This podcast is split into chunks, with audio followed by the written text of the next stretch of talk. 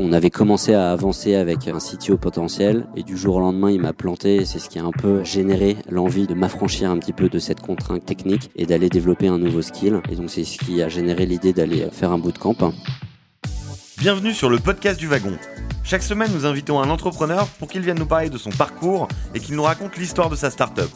Dans l'épisode d'aujourd'hui, on est très heureux d'accueillir Adrien Fernandez Baca, Adrien a fait ses armes chez Rocket Internet en Égypte, où il a fait de la logistique. La logistique, ça lui est resté, puisque dans la foulée, il a lancé sa startup Cubine.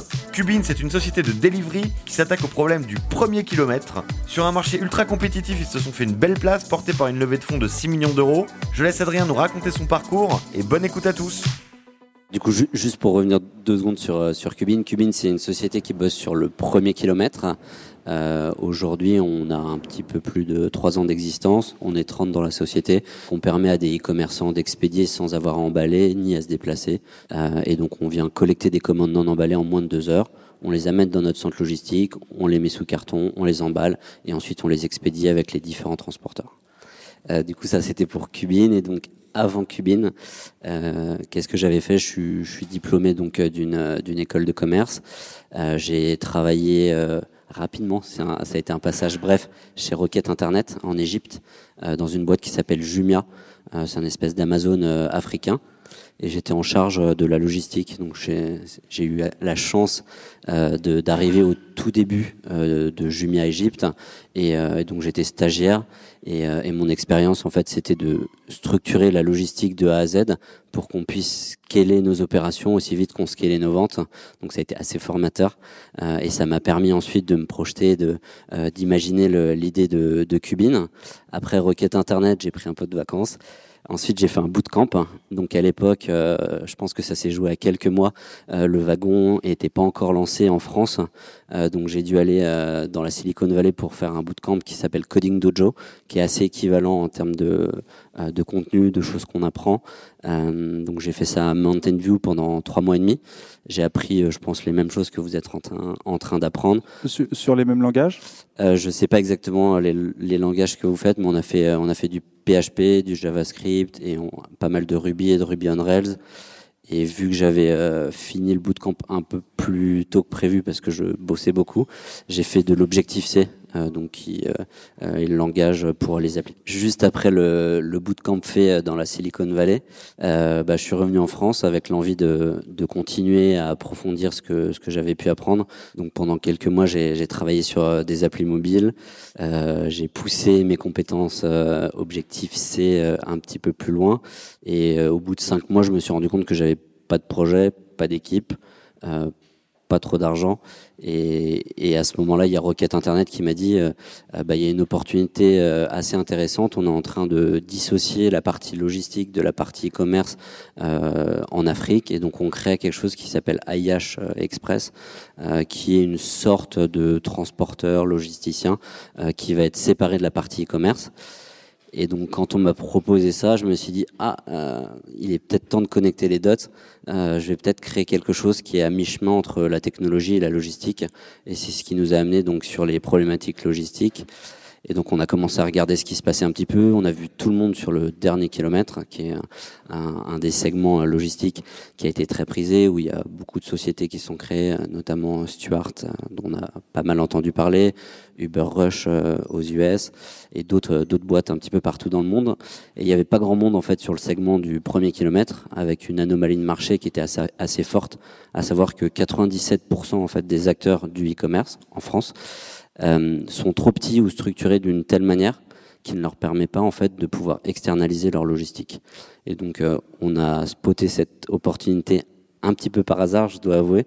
On, en fait, on s'est lancé sur le segment du premier kilomètre. On a été évidemment très inspiré par Ship aux US, qui était une boîte euh, spécialisée sur le premier kilomètre, mais à destination des particuliers. Et il s'avère que pour la petite histoire, quand je travaillais sur mes applis mobiles, j'étais dans une pépinière d'entreprise qui s'appelle la pépinière 27. Et en fait, nos premiers clients ont été des clients professionnels. Et donc, euh, c'est un peu naturellement et par chance qu'on a pris le, le, virage B2B assez vite, en fait. Dans le... Tu as démarré ton activité sans CTO, tu étais donc tout seul on, on était deux à la base. Vous, vous étiez deux. Ouais. Euh, Qu'est-ce que tu en tires d'avoir commencé un projet euh, du début et donc sans CTO, sans partie technique, quelqu'un qui gère la partie technique. Et qu'est-ce qu'il t'a apporté lui ensuite quand il est arrivé? Alors du coup, pour, euh, pour répondre à cette question, on revient un petit peu en arrière sur les raisons qui m'ont amené euh, à, partir dans la Silicon Valley. Euh, donc avant de partir dans la Silicon Valley, j'avais envie de, monter un projet. Pour monter un projet, quand on ne code pas, ben on a besoin d'un CTO. J'ai passé beaucoup de temps à chercher un CTO. J'ai commencé à travailler avec certains développeurs et ça mettait du temps, ça avançait pas, euh, on trouvait pas forcément la bonne personne. Et, euh, en réalité, en fait, on, avait commencé à avancer avec euh, un CTO potentiel et du jour au lendemain, il m'a planté. C'est ce qui a un peu euh, généré l'envie de, de m'affranchir un petit peu de, de cette contrainte euh, technique et d'aller développer un nouveau skill. Et donc, c'est ce qui a généré l'idée d'aller faire un bootcamp. Et donc ça, ça m'a permis en fait de lancer Cubine euh, euh, bah, sans CTO. Euh, à partir du moment où on a eu l'idée, euh, la semaine d'après, on était capable de commencer à travailler. Donc ça, allait, ça nous a permis d'aller très vite pour vous, nous projeter sur l'idée. Tous les deux à être capables de coder? Non, j'étais seul. Et donc ça, ça nous, ça nous a permis en fait de créer un MVP assez rapidement, de commencer à tester nos hypothèses de marché, euh, tester notre cible euh, et commencer à générer du chiffre d'affaires alors qu'on avait euh, pas un produit qui était très très technique à l'époque parce que c'est moi qui l'avais développé.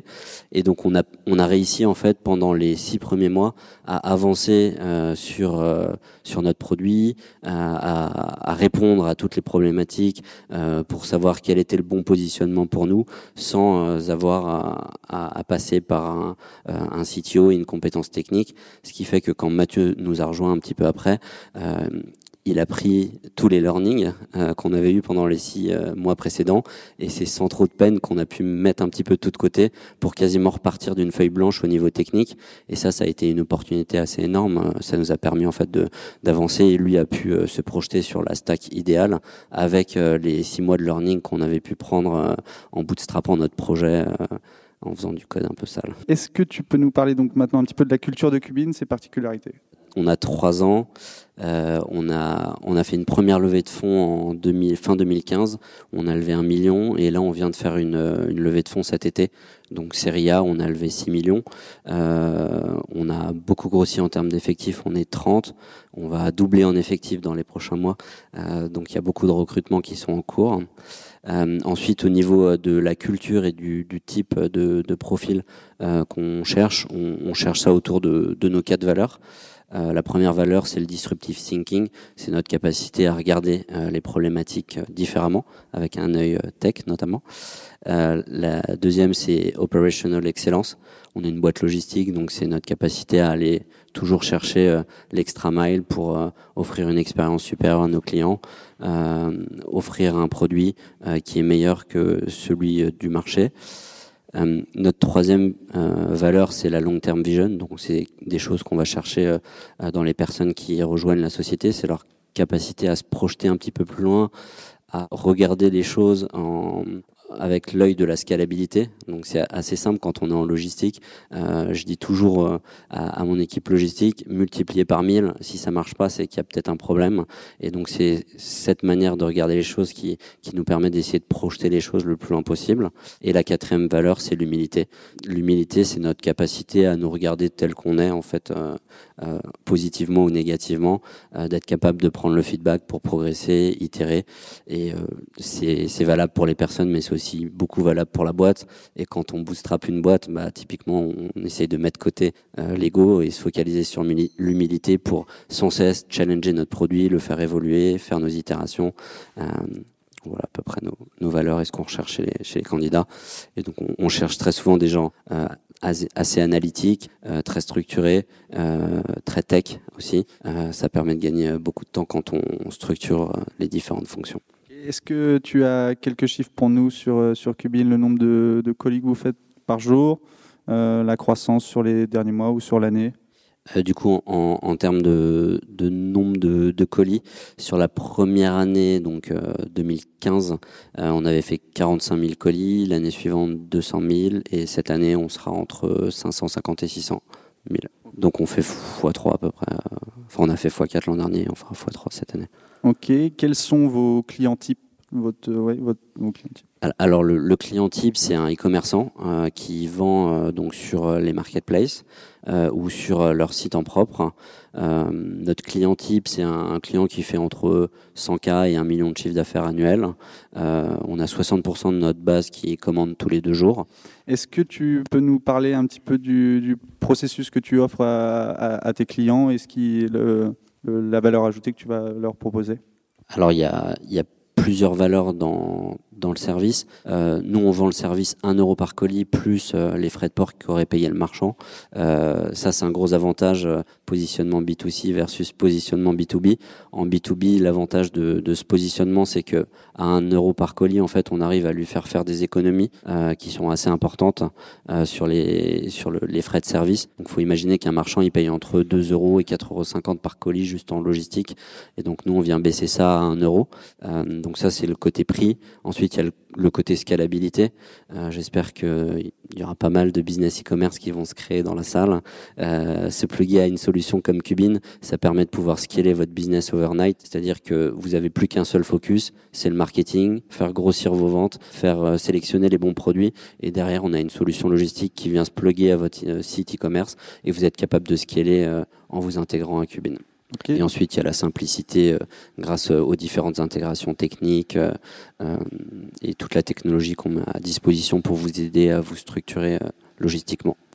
Donc tu as des, des, livreurs qui viennent chercher en fait les colis chez les, les commerçants, qui s'occupent de les amener dans un, dans un entrepôt pour les, pour les emballer, et qui derrière en fait tu, tu les livres à la poste, c'est ça exactement? Alors ouais, il y a trois briques dans notre modèle logistique. La première brique, c'est la brique de la collecte. Euh, donc là, on a des coursiers qui viennent collecter en moins de deux heures chez les marchands des commandes non emballées. Euh, il faut savoir que euh, on collecte donc dans des sacs de collecte et on est un des rares acteurs qui est capable de collecter 500, 1000 colis non emballés, euh, donc sans carton et sans étiquette de transport. Et ça, c'est grâce euh, aux sacs de collecte et aux, technologies qu'on utilise pour, pour, pouvoir matcher en fait un sac de collecte avec euh, un destinataire. Donc ça, c'est sur la brique coursier.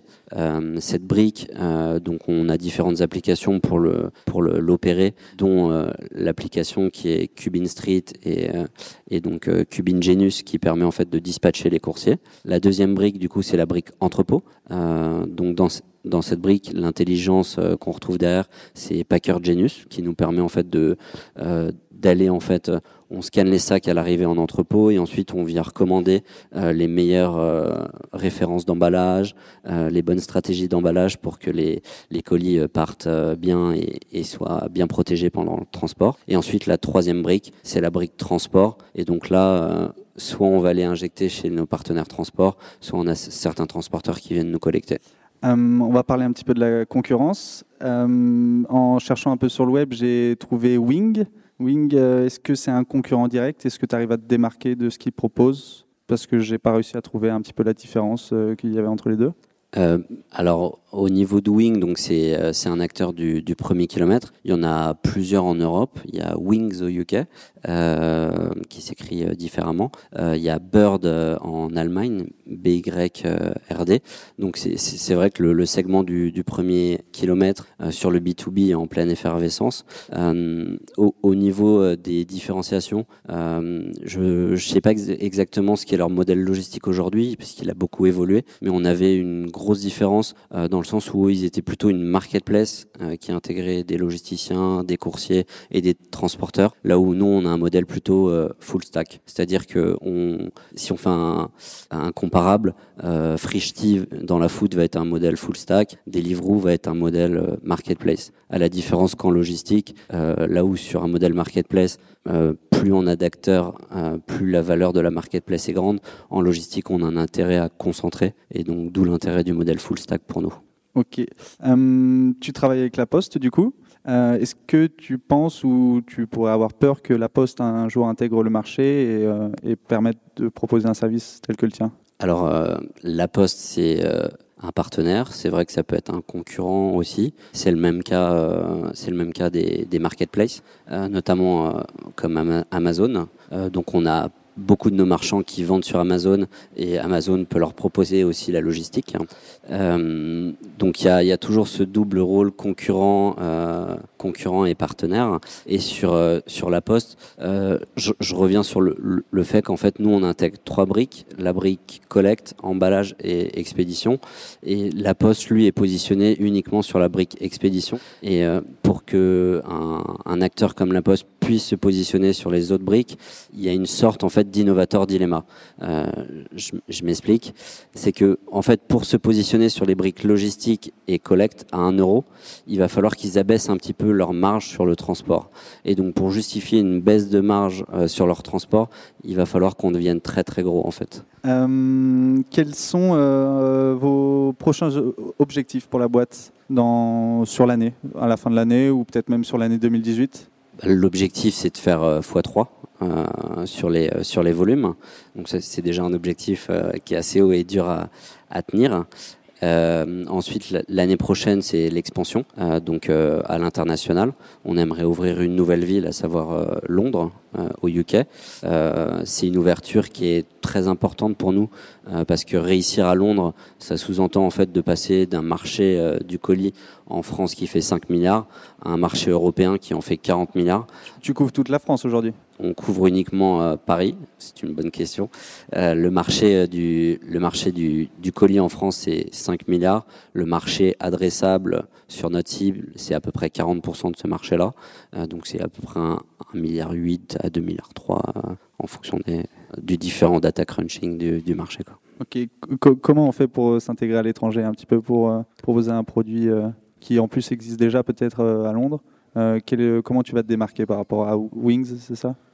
Euh, bah, Nous, notre manière de, nous démarquer, c'est euh, ça, vient s'appuyer en fait sur euh, sur les valeurs qui étaient exposées tout à l'heure.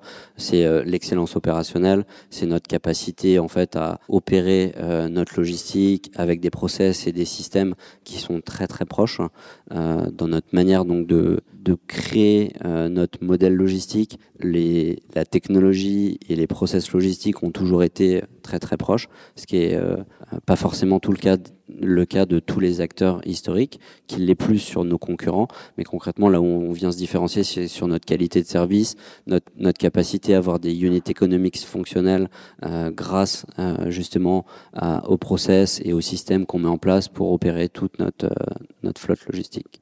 Hum, tu m'as dit que vous étiez 30 aujourd'hui dans l'équipe, c'est ça? Pour un projet à près de 60 personnes, c'est ça? Vous vouliez doubler? Quels sont les profils types clairement que tu recherches pour Cubine bah, ça, ça, dépend vraiment des rôles. Ouais, ça dépend du poste.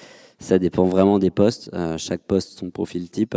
Euh, en, en, termes de postes, on a pas mal de recrutements ouverts euh, dans la team tech. Euh, donc on cherche, euh, je sais pas si c'était la question, mais j'en profite, des back-end développeurs, des UX designers, un product manager. Ensuite, en, dans la team Ops, euh, on cherche beaucoup de, de project managers. C'est un peu des, c'est des, des, types de profils qu'on adore. Euh, c'est à la fois des profils euh, euh qui vont avoir un business sense, euh, une, logique opérationnelle euh, qui est très bonne, et à la fois un, aspect tech. C'est exactement ce qu'on développe dans des types de bootcamp comme le wagon. C'est-à-dire que vous venez avec votre background qui est pas forcément celui d'un tech, et vous venez aj ajouter une compétence tech par-dessus et ça, je trouve que de manière transverse dans la boîte, en fait, ça crée les, les meilleurs profils.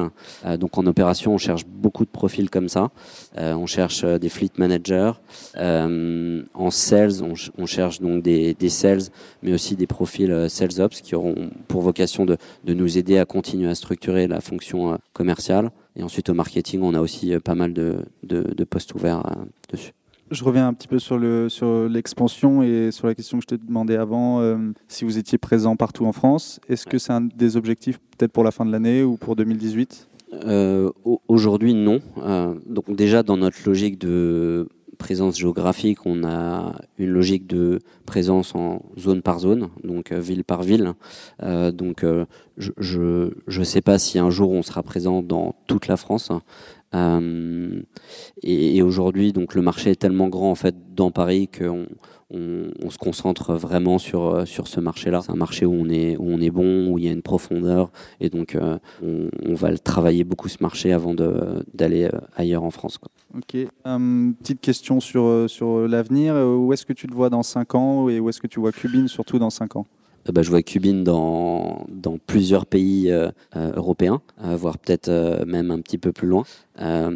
L'idée derrière Cubine, c'est de, créer un réseau logistique à la demande en end-to-end. donc aujourd'hui, on est vraiment focalisé sur le premier kilomètre, qui est le premier maillon de la chaîne, et on commence déjà à regarder d'autres solutions de, de, transport pour le dernier kilomètre.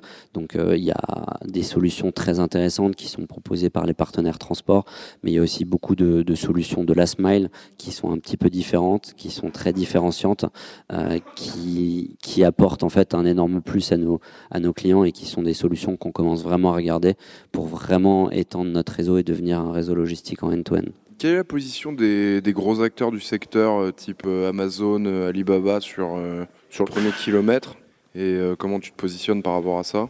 Et la deuxième question, euh, est-ce que tu vous avez bénéficié de, je sais pas, de, l'apport des, des, du pouvoir public, enfin de, de, de l'État en général pour vous, pour vous lancer? Est-ce qu'il y a des aides, des subventions, des, des choses comme ça? Je sais qu'on parle beaucoup en ce moment de Startup Nation, de tout ce genre de choses. J'aimerais savoir s'il euh, y a une manière d'en bénéficier ou si peut-être dans ton business en particulier, tu dis euh, tu fais du B2B, est-ce qu'il y a quelque chose avec l'État? J'en sais rien. Voilà. Bah, c'est vrai que tout le marché du e-commerce s'est quand même beaucoup focalisé sur le dernier kilomètre. C'est vraiment le, kilomètre qui a intéressé tout le monde, qui a obsédé tout le monde.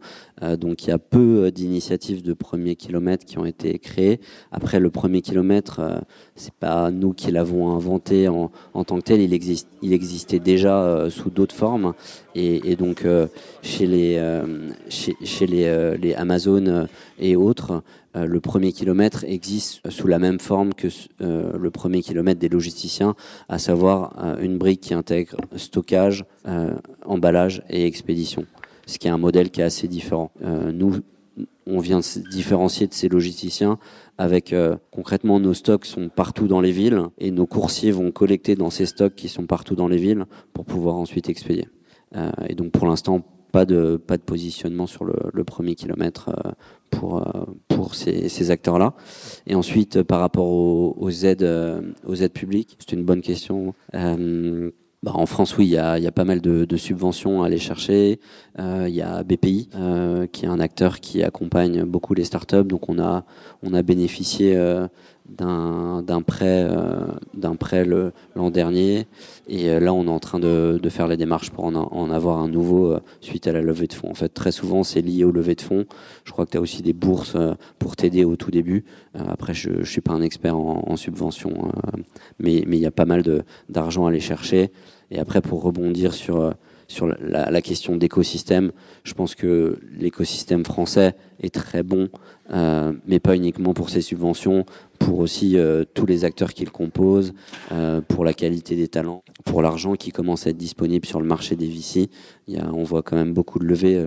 Euh, Partech, qui est un de nos investisseurs, a levé sur plusieurs fonds, euh, pas loin d'un milliard. Euh, donc c'est, il se passe quelque chose en France. Euh, les fonds commencent à avoir de l'argent disponible, et donc c'est un peu toute cette effervescence qui fait la qualité, je trouve, de, de notre écosystème, en plus des subventions. Comment est-ce que tu as commencé tes, tes, expéditions sur les premières semaines et puis sur les premiers mois? On, on, faisait ça dans notre bureau. Euh, les premières expéditions, bah, c'est moi qui les ai emballées, c'est moi qui suis allé à la poste. Euh, J'avais pas spécialement de contrat transporteur. Euh, on avait acheté des cartons quand même en avance, mais, mais voilà, c'était c'était aussi artisanal que ça. Euh, donc ça, c'était vraiment les, les premières expéditions. Et je ne sais pas si ça a beaucoup changé entre le, premier jour et le premier mois, mais maintenant ça a quand même beaucoup changé. On a un entrepôt, on est structuré, euh, on est capable d'expédier beaucoup de colis. On est devenu vraiment une une boîte euh, full stack euh, qui est capable de scaler, ce qui n'était pas forcément le cas euh, au tout début de Cubine. On a vraiment testé le marché, on a testé la pétence et donc les premiers colis, on les a fait nous-mêmes et, euh, on les a déposés nous-mêmes euh, chez, la Poste. On est passé du bureau à un deuxième bureau un petit peu plus grand, à une boutique, à un entrepôt. L'entrepôt est arrivé depuis un an et demi. Euh, Et là, on, a vraiment changé de modèle, mais mais travailler dans ces conditions-là, ça nous a appris à craquer des problèmes, notamment à faire de la logistique dans un petit espace. Et donc aujourd'hui, on a un, entrepôt qui fait 600 mètres carrés, qui a une capacité que je peux pas exactement donner, mais mais qui, quand on, on, la compare à celle de logisticiens, pour pour avoir la même capacité, ils ont besoin de 100 000 mètres carrés parce qu'ils intègrent le stockage aussi. Mais euh, travailler avec des contraintes, ça nous a aussi aidé à aller craquer des problématiques euh, euh, qui nous permettent aujourd'hui d'être plus efficients. J'ai deux questions, une très personnelle et une plus générale.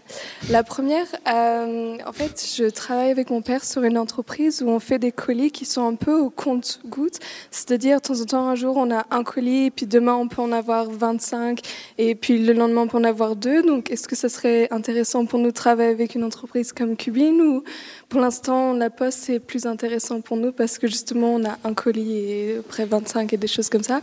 Et deuxième question, euh, est-ce que vous travaillez avec des matières un peu écologiques ou vous, ça vous intéresse pas du tout pour l'instant? Carton recyclable, euh, papier bulle, euh, je sais pas, fait en t-shirt, enfin je sais pas. Il faut comprendre que Cubine c'est un service à la demande, hein. donc justement c'est parfaitement adapté aux variations de, nombre de colis à expédier. Euh, donc on est aussi bien capable d'expédier un colis si tu as un colis euh, que 10 000 colis si tu as expédié 10 000 colis. Euh, donc ça c'est, vraiment ce qui est dans notre ADN, c'est d'être capable d'encaisser pour nos partenaires leur montée en charge et, leurs évolutions. Euh, à un coût qui est toujours le même, 1 euro par colis plus les frais de port. Euh, donc on pourrait travailler ensemble et on devrait sûrement travailler ensemble. Euh, donc on pourra en discuter tout à l'heure. et par rapport à la deuxième, deuxième question, on, essaye d'utiliser des emballages bio. après, c'est pas une structure, c'est pas une approche qui est structurée encore aujourd'hui, mais c'est clairement quelque chose qu'on a en tête et sur lequel on travaille. D'ailleurs, on a un process qui est en cours où on, fait uniquement euh, de l'emballage bio, mais il n'est pas encore lancé. On ne sait pas exactement si on va le lancer. C'est en test euh, avec un client. Tu disais euh, que vous étiez full stack. Est-ce que ça veut dire que tu gères la flotte, la flotte qui va récupérer tous les colis, tu externalises cette partie-là ou euh, tu as ta flotte euh, de véhicules euh, et de collecteurs en fait? Est-ce qu'il y a des exclusions au niveau du type de, de marchandises que tu prends, au niveau bah, de la taille, du poids et du type par exemple des produits dangereux, au niveau de la réglementation? J'imagine qu'il y a, il doit y avoir des, des choses qui puissent pas se faire. Donc voilà. On a un modèle externalisé, internalisé, dans le sens où concrètement le modèle full stack, euh, grâce aux technologies, grâce aux process, euh, on va venir euh, monitorer la manière dont on opère notre fleet notamment, mais c'est la même chose en entrepôt. mais par contre, ça va être des partenaires externes qui utilisent nos applications, qui utilisent nos systèmes. Et donc, en fait, on a la, la, scalabilité grâce au modèle outsourcé, mais on a la qualité grâce au modèle full stack, en fait, qui est principalement drivé par la technologie. Et euh, par rapport aux typologies de, produits qu'on peut expédier, euh, bon, on peut expédier euh, les typologies de produits qui sont acceptés par nos partenaires, à savoir que on a un éventail de partenaires qui est assez large, et donc par exemple on peut aller sur des, poids et des, tailles qui sont plus grandes que celles de, Colissimo, par exemple, euh, dans le sens où on va utiliser UPS pour certaines typologies d'envoi. Donc on, essaye d'élargir au maximum pour pouvoir accepter euh, euh les produits. Et après, ça va être les conditions générales d'utilisation de nos, partenaires transport qui vont être la limitation pour les typologies de produits.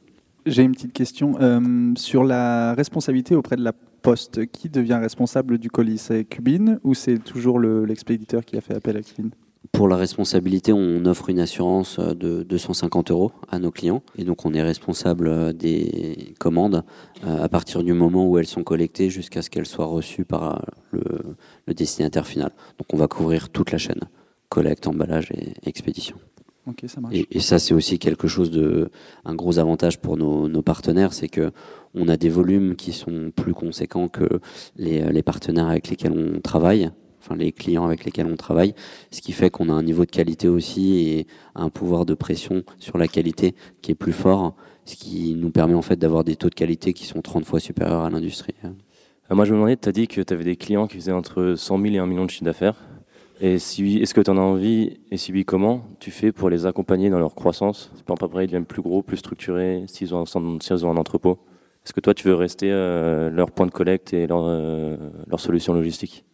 Alors, du coup, sur la taille de client, notre client type fait entre 100 000 et 1 million, mais c'est vrai qu'on commence à adresser des cibles qui sont beaucoup plus grosses. Euh, et notre manière d'accompagner nos marchands, euh, c'est de en fait leur offrir la possibilité de pouvoir scaler leur business sans avoir de friction logistique. Donc ça, je pense que déjà c'est un, bon petit coup de main. Euh, on voit d'ailleurs sur, nos, nos clients les volumes qui augmentent et les croissances qui sont plus fortes que celles de l'industrie du e-commerce, à savoir 10-12% pour pour le e-commerce et plutôt 30 euh, à 40% pour nos clients. Ok, mais si euh, le client il ouvre un entrepôt par exemple, est-ce que le modèle de la collecte il est toujours pertinent ou pas? Ouais, on a, on a pas mal de clients en fait qui ont des boutiques physiques hein, et qui à un moment décident de centraliser leur stock dans un entrepôt central. Depuis cet entrepôt, ils vont faire leur approvisionnement des boutiques, mais aussi les expéditions e-commerce. Et donc concrètement, Cubine, ça leur permet en fait de plugger une solution logistique e-commerce directement à leur entrepôt. Et donc on est capable de, de, les accompagner euh, dans cette direction-là. Euh, Est-ce que vos livreurs, euh, ils sont embauchés ou c'est des auto-entrepreneurs? Alors on, on, a plusieurs types, euh, on a plusieurs types de, de livreurs. On va avoir des sociétés de course. Donc ça, c'est des sociétés qui ont des véhicules et généralement, c'est des, sociétés qui ont 4 euh, ou 5 véhicules et 4 ou, ou 5 employés. C'est le même type de, société qu'on va retrouver dans, chez les transporteurs, euh, mais sur le, le, segment du last mile pour la livraison. Et ensuite, on a quelques auto-entrepreneurs euh, pour la collecte, mais c'est assez marginal comparé, euh, comparé aux, aux, sociétés avec lesquelles on travaille. Et, et du coup, vous arrivez, euh, les auto-entrepreneurs, à les occuper de façon régulière toute la journée ou vous avez des pics d'activité et des creux? Alors, nous, on les paye à l'heure. Et, euh, et, donc on, ils choisissent en fait les, heures sur lesquelles ils sont disponibles. Et euh, j'ai pas le chiffre précis, mais je crois qu'ils travaillent euh, 4 à 5 heures euh, par jour euh, avec nous. Et ensuite, ils peuvent très bien aller travailler avec d'autres sociétés. D'ailleurs, c'est encouragé et obligatoire d'aller travailler avec d'autres sociétés type Deliveroo, Foodora et autres. Euh, moi, je voulais vous poser une question sur le last mile dont vous parliez tout à l'heure. Euh, Est-ce que vous pouvez nous en dire plus sur les solutions que vous étudiez pour faire ce last mile? C'est ma première question. Et, euh, la deuxième, avec quel type de transport vous opérez votre collecte? Est-ce que c'est que des camionnettes, des camions, ou est-ce que vous pensez à des moyens de transport peut-être plus petits pour être plus agile euh, sur, sur la collecte? Alors du coup sur les euh, sur le last mile, bah, il y a plein de plein de sociétés qui font du, du last mile, type Stuart, qui sont des, des sociétés euh, très intéressantes. Et on regarde aussi euh, euh d'autres partenaires un petit peu plus gros. Et il faut savoir aussi que si on, on, on, sait faire du premier kilomètre et donc collecter des commandes non emballées, on peut peut-être aussi euh, savoir livrer euh, sans emballage. Euh, donc ça c'est sur le last mile. Et, et ensuite la, deuxième question on a deux types en fait d'opérateurs euh, sur notre euh, le segment qui est la fleet. On a ce qu'on appelle des FMO first mile operator donc là c'est exactement ce que tu décrivais. C'est des gens qui sont beaucoup plus euh, agiles et flexibles donc avec des, des véhicules plus petits qui leur permettent donc d'aller chez le chez le client collecter les commandes. Et ensuite en fait ces first mile operators viennent se synchroniser avec ce qu'on appelle des véhicules satellites. Donc là, on va retrouver la, la, deuxième typologie que tu décrivais, à savoir des véhicules plus gros, qui sont des vannes, euh, qui ont des capacités plus grandes et qui en fait nous permettent de cuter un petit peu les coûts d'approche vers le centre logistique. Et euh, le FMO, c'est, ça peut être un, un vélo euh, une C'est un vélo cargo généralement. Vélo cargo ou euh, scooter avec case. Est-ce que ce, ce bootcamp a eu un impact sur, sur la manière dont vous fonctionnez en interne? Le, le bootcamp que j'ai fait a eu un impact très fort, je pense, sur euh, la culture d'entreprise. Euh, en fait, sur les six premiers mois, donc, comme, on le disait, on, a lancé la boîte donc sans CTO, donc j'étais un peu le, CTO par intérim, euh, sans avoir la prétention de l'être, mais ça nous a permis en fait de bootstrapper le produit, d'avancer. Et une fois qu'on avait un petit peu plus de maturité, on a recruté donc un CTO, ce qui nous a permis en fait de partir euh, avec les learnings et d'une feuille blanche technique pour construire le produit. Et ça, en fait, euh, c'est un petit peu, et c'est d'ailleurs toujours notre approche sur beaucoup de projets. Euh, je, je, prends l'exemple de la fleet des coursiers. Euh, notre manière de lancer, par exemple, les projets sur la fleet, c'est que on vient créer des outils, euh, donc euh, nous-mêmes, on bootstrap nos outils. donc on va faire du, script, on se connecte à Google Spreadsheet, on vient dispatcher nos, nos coursiers avec Zapier. donc on crée des produits un peu homemade pour pour être capable d'opérer. Donc on crée les MVP de nos projets on prend tous les learnings et donc dès qu'on arrive à une maturité qui est suffisante, on pousse ça sur la roadmap tech. Et donc ça c'est à la fois donc euh, un trait euh, culturel cubine et je trouve un avantage énorme dans le sens où en fait euh, on vient pas pousser des projets sur la roadmap tech euh, des projets qui sont pas suffisamment matures et sur lesquels on a besoin de faire beaucoup d'itérations, ce qui fait qu'on gagne beaucoup de temps en fait euh, en développement euh, sur la roadmap tech. Et faut, faut imaginer qu'une roadmap tech c'est un peu votre or dans la société. Il faut le protéger à tout prix et le fait de bootstrapper pas mal de, de projets, ça nous permet en fait d'être capable de les opérer, de commencer à les scaler, de prendre les learnings et ensuite de pousser des specs qui sont beaucoup plus matures et qui vont permettre à l'équipe tech de gagner beaucoup de temps en développement. Tu, as l'air euh, très organisé. Euh, Merci. Je sais, mais il, me semble que la logistique, ça peut être parfois un petit peu, un petit peu compliqué aussi. Est-ce que tu aurais une anecdote euh, où justement ça s'est passé, où ça a été un petit peu compliqué et peut-être un petit peu difficile à gérer et peut-être tu pourrais partager avec nous? Il y en a, il y en a quelques-unes. C'est peut-être un peu tôt pour la raconter, mais au début de Cubine, donc on, euh, bootstrapait beaucoup. Euh, on n'était pas, enfin, on a structuré beaucoup de choses, euh, mais on avait une opération spéciale sur des couteaux japonais. et donc c'était une opération d'assemblage. On avait 400 couteaux japonais à faire partir. Et donc on reçoit les 400 couteaux japonais. Donc concrètement, à l'époque, on on n'avait pas tout automatisé, on n'était pas complètement structuré. Donc on imprime les 400 étiquettes pour les couteaux japonais. On fait tous les colis à la fin des couteaux japonais, il nous restait une cinquantaine euh, d'étiquettes, ce qui normalement ne pouvait pas se produire, euh, parce qu'il y avait 400 couteaux japonais et 400 étiquettes. Euh, et du coup, c'était un... on avait passé beaucoup de temps à faire cette opération, on savait pas exactement ce qui s'était passé, c'était un gros client potentiel. Et donc là, Guillaume, qui est dans la salle, avec Guillaume, on se dit, c'est pas possible, faut qu'on trouve une solution. Donc là, on commence à chercher sur Google couteaux japonais on trouve un site qui référence le couteau japonais. Euh, c'était Maison du, Monde ou euh, un truc comme ça. Euh, on va au magasin, on achète les 50 couteaux japonais, on fait, nos, commandes, on les expédie, ni vu ni connu. Et on a gardé notre couteau japonais à 400 euros. C'était 10 balles hein, le couteau japonais, mais on a gardé notre couteau japonais qui nous a coûté beaucoup plus. Et c'est devenu un peu une sorte de trophée slash reminder de à quel point il faut être structuré et craquer les problématiques et, avancer. Et c'est important pour une boîte logistique. Je pense qu'on peut conclure là-dessus, à moins que tu aies une autre anecdote euh, un petit peu dans le style à nous raconter. Non, c'est bon, je vais m'arrêter là. c'est fini pour aujourd'hui. Merci d'avoir écouté ce talk. Si cet épisode vous a plu, pensez à vous abonner sur iTunes. Si c'est déjà fait, je vous invite à laisser un avis et à le partager sur vos réseaux préférés. À la semaine prochaine pour un nouvel épisode. Salut à tous!